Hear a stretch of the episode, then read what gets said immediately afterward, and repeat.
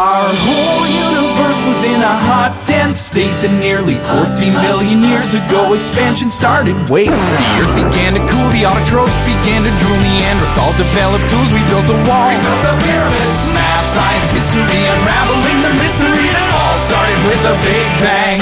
Brilliant. Big Bang Mado. Y conocemos un poquito de historia hoy y también de historia y ciencia. Esta noche en Big Bang Mado con Mado Martínez. Mado, muy buenas, ¿qué tal? Buenas noches, encantada de estar aquí. Papá, si me estás escuchando, sí, es que ahora se llama Big Bang Mado, ya no es Eureka. se hace unos líos el hombre. Pues eh, dile que, bueno, que hoy vas a contar también, vamos a contar también una parte de historia. Y digo porque cuando comentábamos el tema de que vas a hablar hoy, yo me he acordado de los reyes. Los reyes, eh, antiguamente, los reyes, bueno, antiguamente. Ah, no los reyes y ahora- magos. Y ahora también.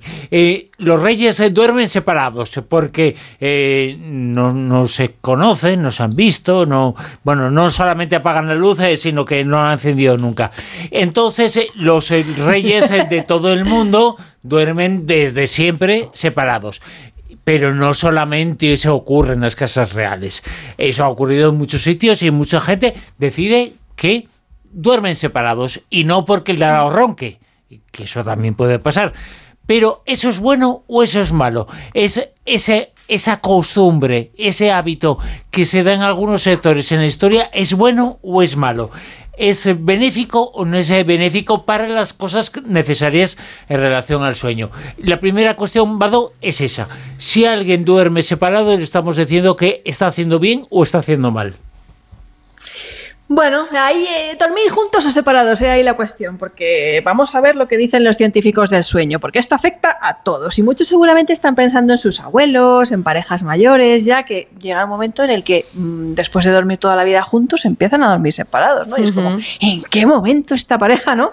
Hay una edad en la que ya, eh, ¿no? Es como yo siempre me he preguntado, ¿a qué edad te pones la boina, no? Pues esto es un poco igual. Bueno, Ah, pero la vena de rosca casi, ¿no? Sí, claro, entonces es como heterosexuales, homosexuales, jóvenes, mayores, sanos, enfermos, insomnias, marmotas, romamantas, calurosos, frioleros, pero ¿tú, crees, Mado, que eso depende, el hecho de dormir juntos o separados, eh, depende de la edad o depende de que la- el de al lado ya no, no te gusta? Eh, yo creo que hay de todo.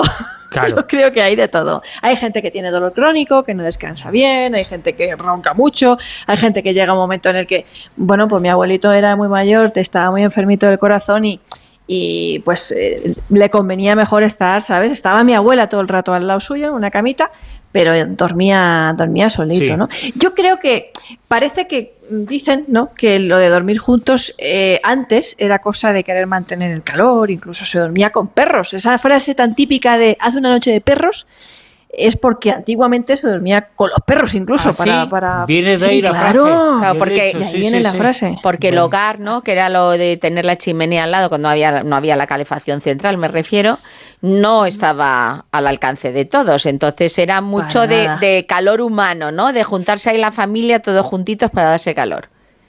Claro, ¿sabes lo que hacían en los pueblos del norte de España, de montaña y todo eso? Que de hecho aún lo hacen. Ponían debajo de la casa los establos para que, bueno, eh, pues esos, esos, no sé cómo llamarlos, oro- olores gases, lo que fuera del ganado, de las vacas, subiera y calentara la cosa, ¿sabes? O sea, Madre mía. o sea, claro, entonces, o, o sea, con en- encima de oler a caca, huele a caca, eh, pues eh, un poco recalentada. Claro. Bueno, eh, hay aquí una pregunta importante. La habéis dicho los dos, Silvia y tú. ¿Cuál es el precio que pagamos por dormir en pareja? Eh, ¿Vale? Porque claro, cuando el que ronca se queda durmiendo y empieza a tocar el trombo, mi tío Matías, que en paz descanse, pobrecito, roncaba, quedaba a gusto. O sea, lo oíamos hasta el Pero del piso en, de abajo. en- en esos casos eh, es distinto.